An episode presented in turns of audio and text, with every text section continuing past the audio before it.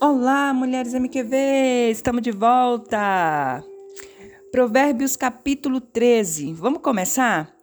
Capítulo 13 também é um capítulo, né, um pouquinho grande, com 25 versículos, e eu vou ter que também falar em partes, tá bom? Porque eu quero trazer alguns versículos é, bem detalhado para vocês.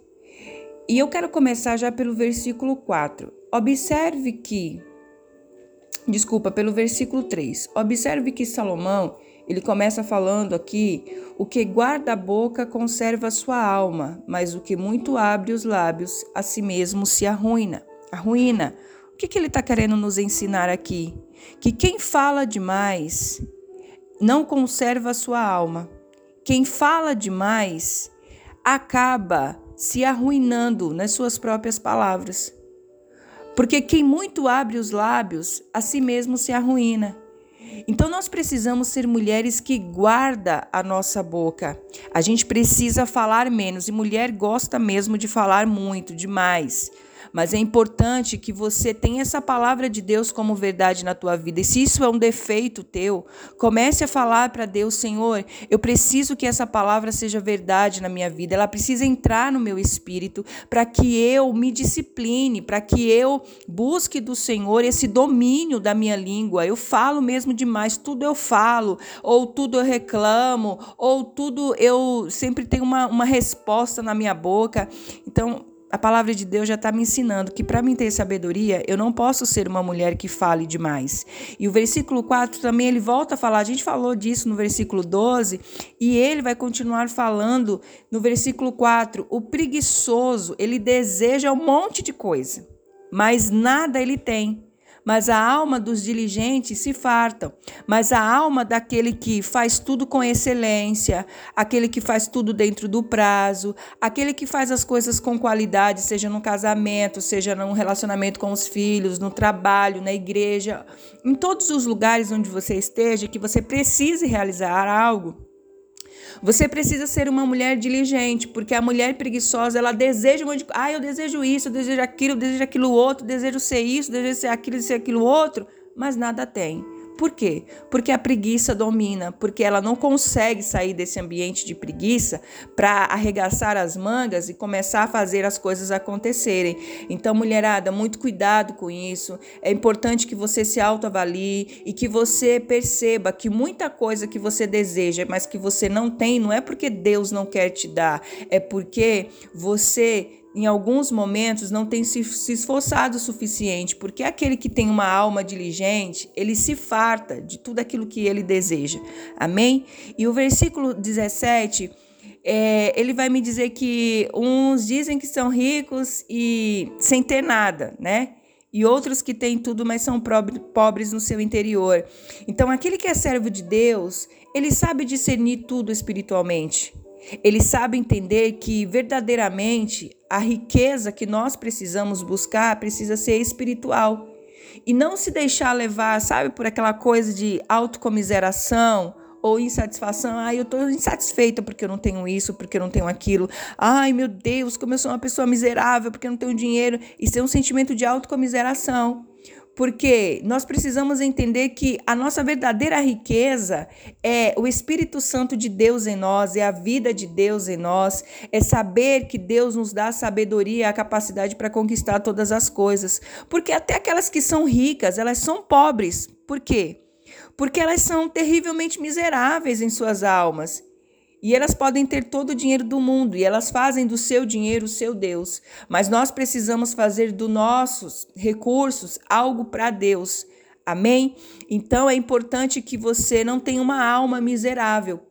Uma alma miserável, uma pessoa que não tem é, a satisfação de ter um relacionamento com Deus. É uma pessoa que não se, se comunica com o Espírito Santo. É uma pessoa que ela não desenvolve essa característica. Ela não busca em Deus esse entendimento. Mas você precisa entender que nada melhor do que ter o Espírito de Deus na tua vida. E você vai buscar isso em Deus a cada dia. Amém? E nós vamos falar aqui sobre o versículo 11, ou desculpa, o versículo 10. O versículo 10, ele vai me dizer que o arrogante, ele, ele nunca pede conselho. E ele acaba sempre tomando decisões erradas e que trazem para ele muita confusão. E hoje, nos últimos dias, a gente vê pessoas que elas não aceitam conselhos. Aliás, elas nem vão buscar conselho. Por quê? Porque o conselho que ela vai receber é um conselho totalmente fora daquilo que ela quer fazer. É um, talvez seja um conselho fora da palavra, né? É, o conselho seja dentro da palavra, mas ela não está na palavra. Então, ela vai rebater. Então, para que isso não aconteça, ela prefere nem buscar conselho.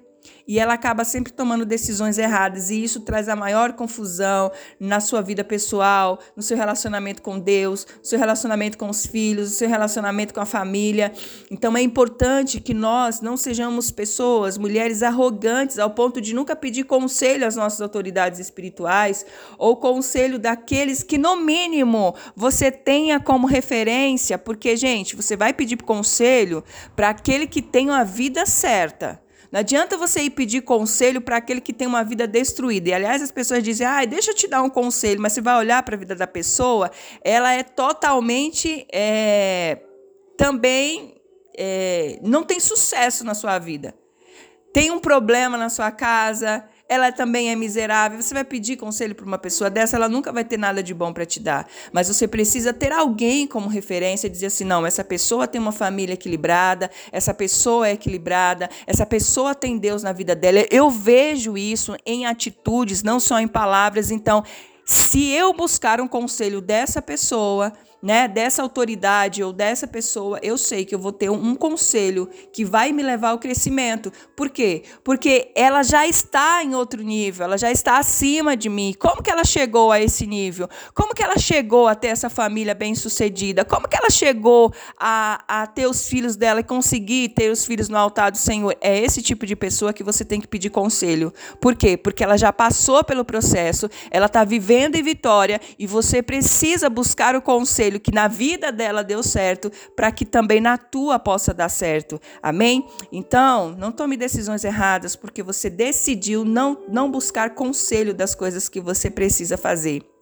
E o versículo 11, é, ele vai me dizer que, que eu não devo me enganar com dinheiro fácil. Porque assim como ele veio, ele vai embora. O recurso que tem a bênção de Deus é o recurso do suor do meu trabalho. Isso é um princípio que Deus estabeleceu desde o jardim do Éden, quando o homem pecou. Você vai trabalhar e vai colher o fruto do teu trabalho. Então esse dinheiro que vem fácil, ele vai fácil também. Então cuidado com as enroladas que você está se metendo para ter dinheiro fácil ou para ter dinheiro na tua mão. É importante você entender que a palavra de Deus já te alerta sobre isso. Então você não pode dizer assim, ah, eu não sabia. Não, a palavra de Deus tem resposta para todas as coisas na nossa vida.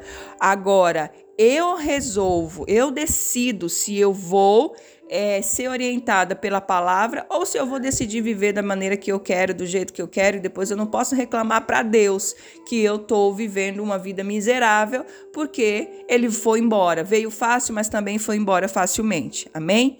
Então, o versículo 12 agora, ele vai nos dizer que é muito comum, né? Você lê lá o versículo 12.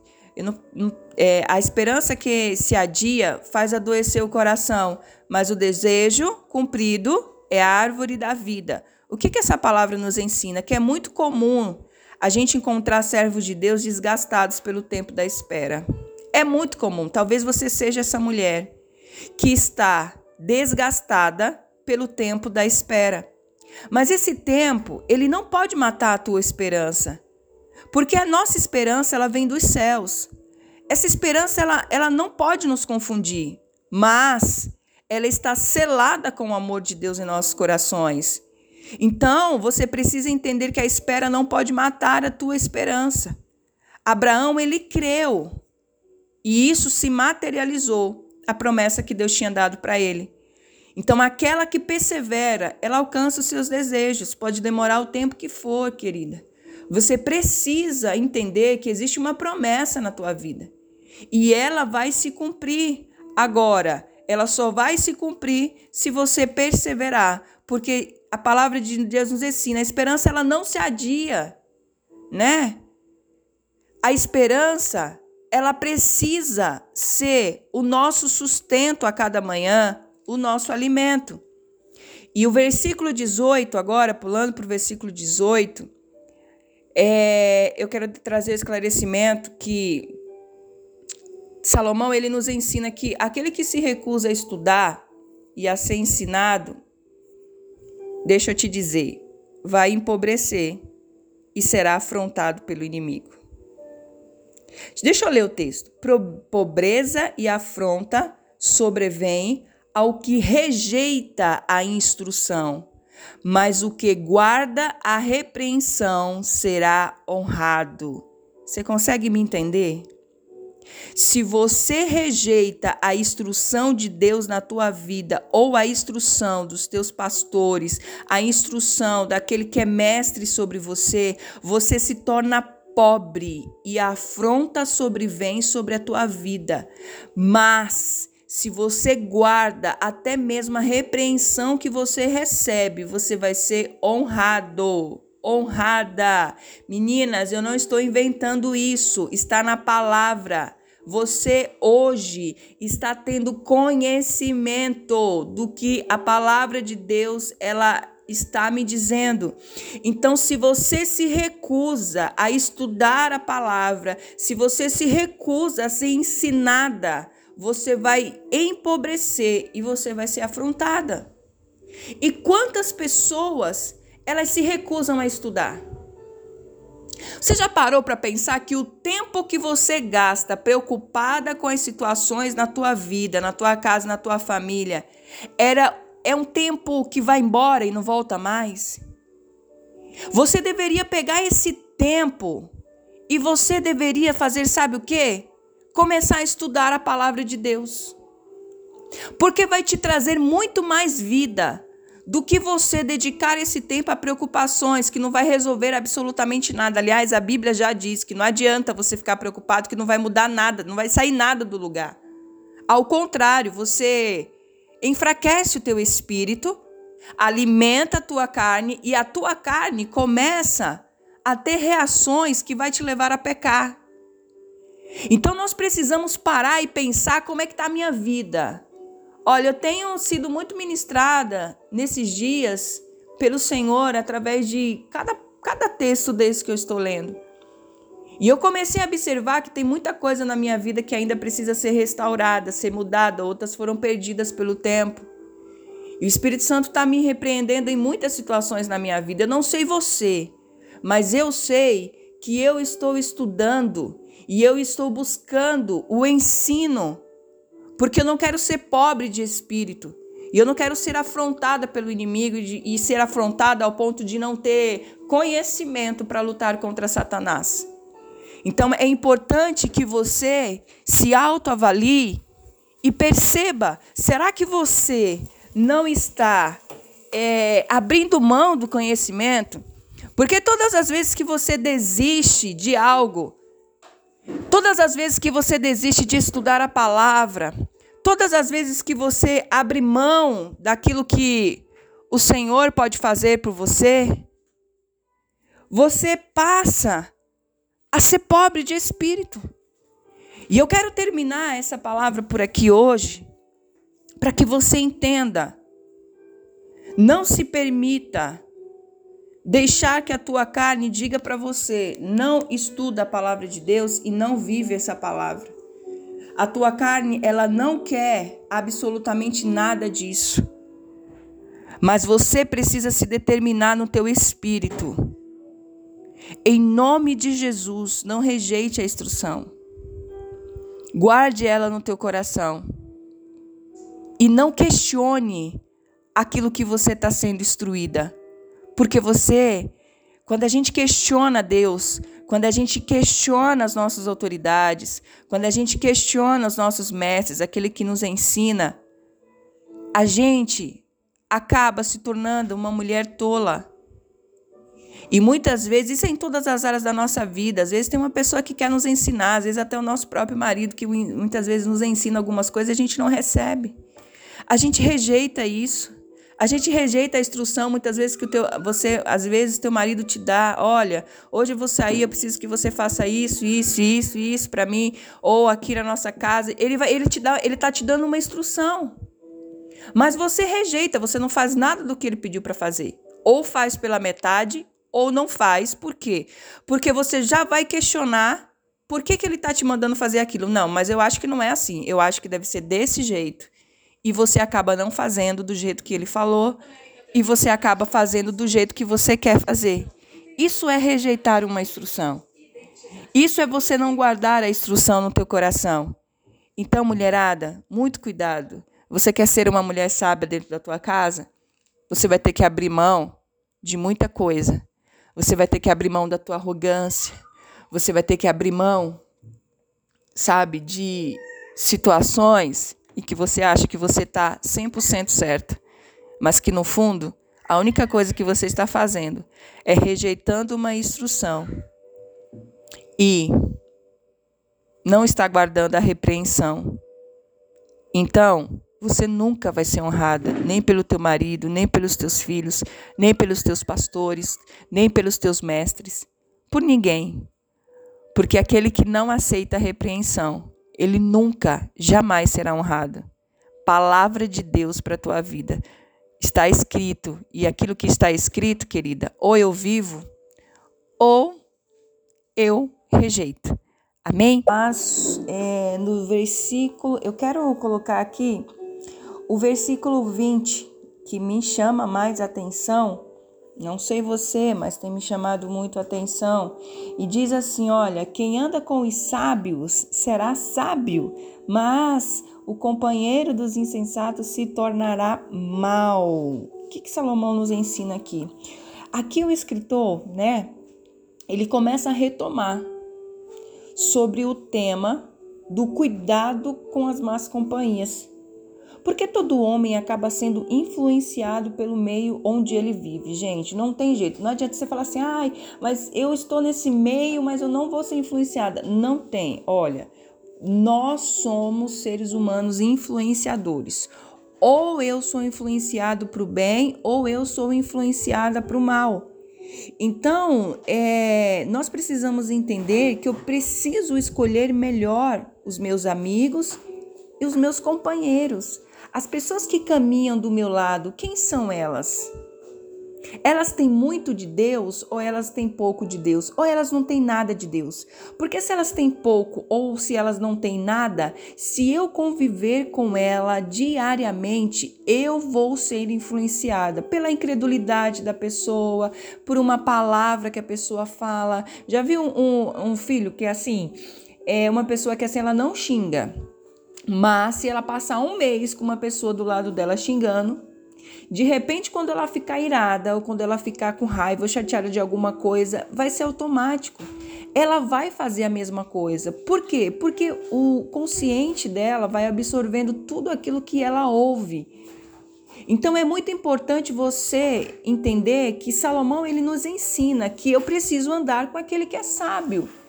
Se eu for andar com pessoas que são insensatas, pessoas que são tolas, pessoas que não têm conhecimento de Deus, não é que eu não vou é, me relacionar com essas pessoas, não é isso que eu estou dizendo. Mas eu preciso saber com as pessoas que eu ando diariamente o que, que elas têm de Deus e de bom né? Pessoas que vão me influenciar para o bem, não pessoas que vão me influenciar para o mal. Então, é, Salomão ele nos ensina que nós precisamos tomar cuidado com isso, com as más companhias, com aquela pessoa que é o tempo todo negativa, com aquela pessoa que só fala coisa ruim, com aquela pessoa que só tem má notícia na sua boca, com aquela pessoa, olha, você vai ser influenciado. E nós somos também aqueles que influenciam. Se eu tenho alguém do meu lado e que eu tô cheia de Deus, eu vou influenciar a pessoa que não tem nada de Deus, eu vou influenciá-la para que ela seja cheia de Deus, para que ela tenha palavras boas nos seus lábios, mas eu preciso estar cheia, porque isso é muito perigoso né? Eu preciso ter a convicção de quem eu sou, da minha identidade, para entender que existe um propósito daquela pessoa estar no meu lado. Então, tudo isso precisa ser avaliado por nós. E eu quero também falar sobre o versículo 22, O versículo 22 fala assim: olha, o homem de bem deixa herança aos filhos de seus filhos, mas a riqueza do pecador é depositada para o justo. Eu quero falar algo bem específico aqui para você que é mãe, para você que é pai. Olha, um homem de Deus, uma mulher de Deus, ela deixa, em primeiro lugar, uma herança espiritual para suas próximas gerações. Por quê? Porque nós precisamos nos preocupar em formar os nossos filhos, os nossos netos. Porque as riquezas que o mundo proporciona será consequência para aquele que teme ao Senhor e para aquele que adquiriu sabedoria. Então nós somos responsáveis em deixar uma herança espiritual. Eu, particularmente, quero ser lembrada pelas minhas filhas como alguém que ensinou para elas o caminho de Deus. Eu quero que as minhas filhas falem de mim não pelo que eu tenho para dar para elas de recurso, mas que elas falem de mim, dos valores, dos princípios, do quanto eu tenho de Deus. É essa herança espiritual que eu vou deixar para elas, porque o resto é consequência. E muitas vezes nós estamos limitados, meu Deus, eu vou morrer, o que, é que eu vou deixar para o meu filho? Eu vou deixar uma casa, eu tenho que deixar alguma coisa para ele sobreviver, uma herança. A gente só pensa nisso, a gente esquece dos valores. A gente esquece dos princípios, a gente esquece dos princípios espirituais, da herança espiritual para as nossas gerações. Eu quero que a minha filha fale de mim. A minha mãe tinha muito de Deus. A minha mãe era uma mulher de oração. A minha mãe era uma mulher que pregava bem o evangelho. A minha mãe era uma mulher, olha, tão doce, tão amável, tão amorosa, tão gentil. Era muito difícil ver a minha mãe, sabe, é, impaciente. Ela tinha uma paciência de excelência e é que eu deixe isso para as minhas filhas e que elas desejem ser exatamente como eu sou. É isso que nós precisamos. Agora, às vezes eu vejo homens, mulheres adultas falando assim: meu Deus, falam tão mal da mãe, do pai. Ai, porque meu pai era muito ignorante, porque a minha, pai, a minha mãe só vivia gritando dentro de casa, porque a minha mãe não fazia isso, porque a minha mãe não era responsável é, pela casa. Olha, eu acompanho alguns adolescentes e o que tem de Situações que os próprios adolescentes falam de que os pais são misericórdia. Isso não é uma herança espiritual. E nós precisamos nos autoavaliar. Você que tem neto, o que, que você precisa deixar para o teu filho? Uma herança espiritual. Você precisa ter sabedoria para ensinar o teu filho as situações, os teus netos, as situações da vida que eles estão passando e ensinar que existe um Deus poderoso que é capaz de mudar a história, de fazer milagres, de curar, de restaurar. Então é muito importante que você coloque, inculque na mente dos teus filhos essa herança espiritual. Essa é responsabilidade nossa. A palavra de Deus nos ensina e nós precisamos fazer aquilo que a Bíblia nos ensina. A criança, agora eu quero falar sobre é, o versículo 24. As pessoas falam muito sobre esse versículo, principalmente sobre educador cristão, falam muito sobre isso.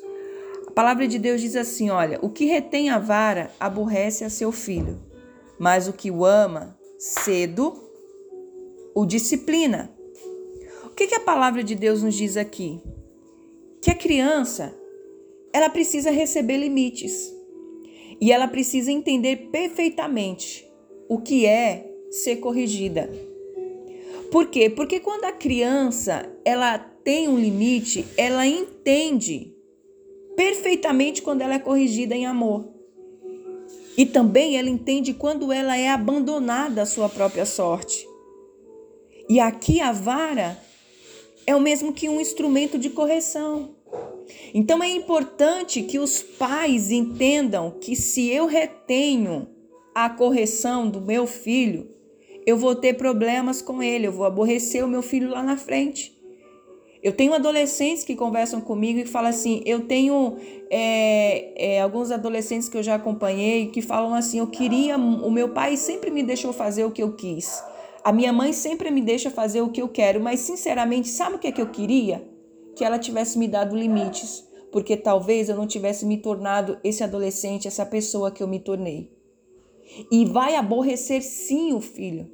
Às vezes você fala, ah, é criança, é pequeno demais. Não precisa ser tão duro com a criança desse jeito. Olha, a criança entende tudo. E a palavra de Deus me diz: aquele que retém a vara aborrece o seu filho, mas o que ama cedo disciplina. O que é esse cedo? De início. Desde a criança recém-nascida. Desde a criança de um ano que já faz birra, que já grita quando, recebe, quando não recebe o que ela quer. E é importante que nós, como pais, entendamos que nós estamos respaldados na palavra para corrigir os nossos filhos. E eu não falo de autoritarismo, aquele que espanca, aquele que bate, aquele que, né, que diz você tem que fazer o que eu quero mesmo porque eu sou sua mãe, ponto final. Não é assim que funciona. Você precisa mostrar ao teu filho por que, que ele está sendo corrigido naquilo. Você precisa ensinar o teu filho a dizer: olha, você vai ficar na disciplina porque você fez isso, está fora dos princípios, porque a palavra de Deus não ensina desse jeito, porque você precisa aprender a respeitar as pessoas, porque você precisa aprender a respeitar os ambientes, os lugares onde você está, a honrar os teus pais, e por causa que você fez isso, isso e isso, você vai levar uma surra, você vai apanhar. É assim. Por quê? Porque ao ao mesmo tempo que eu estou dando a disciplina, eu estou ensinando, eu estou dando instruções ao meu filho. Então ele sabe que ele está tomando aquela punição porque ele fez algo de errado. Agora, quando eu não ensino e quando eu digo você tem que fazer do jeito que tem que ser porque eu sou sua mãe ponto final, a gente acaba aborrecendo os nossos filhos.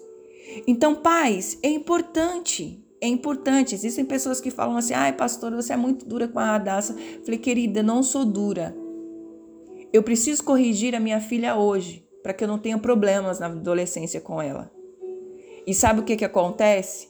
Às vezes os pais não corrigem as crianças porque elas são pequenas, né? E deixam fazer o que quer.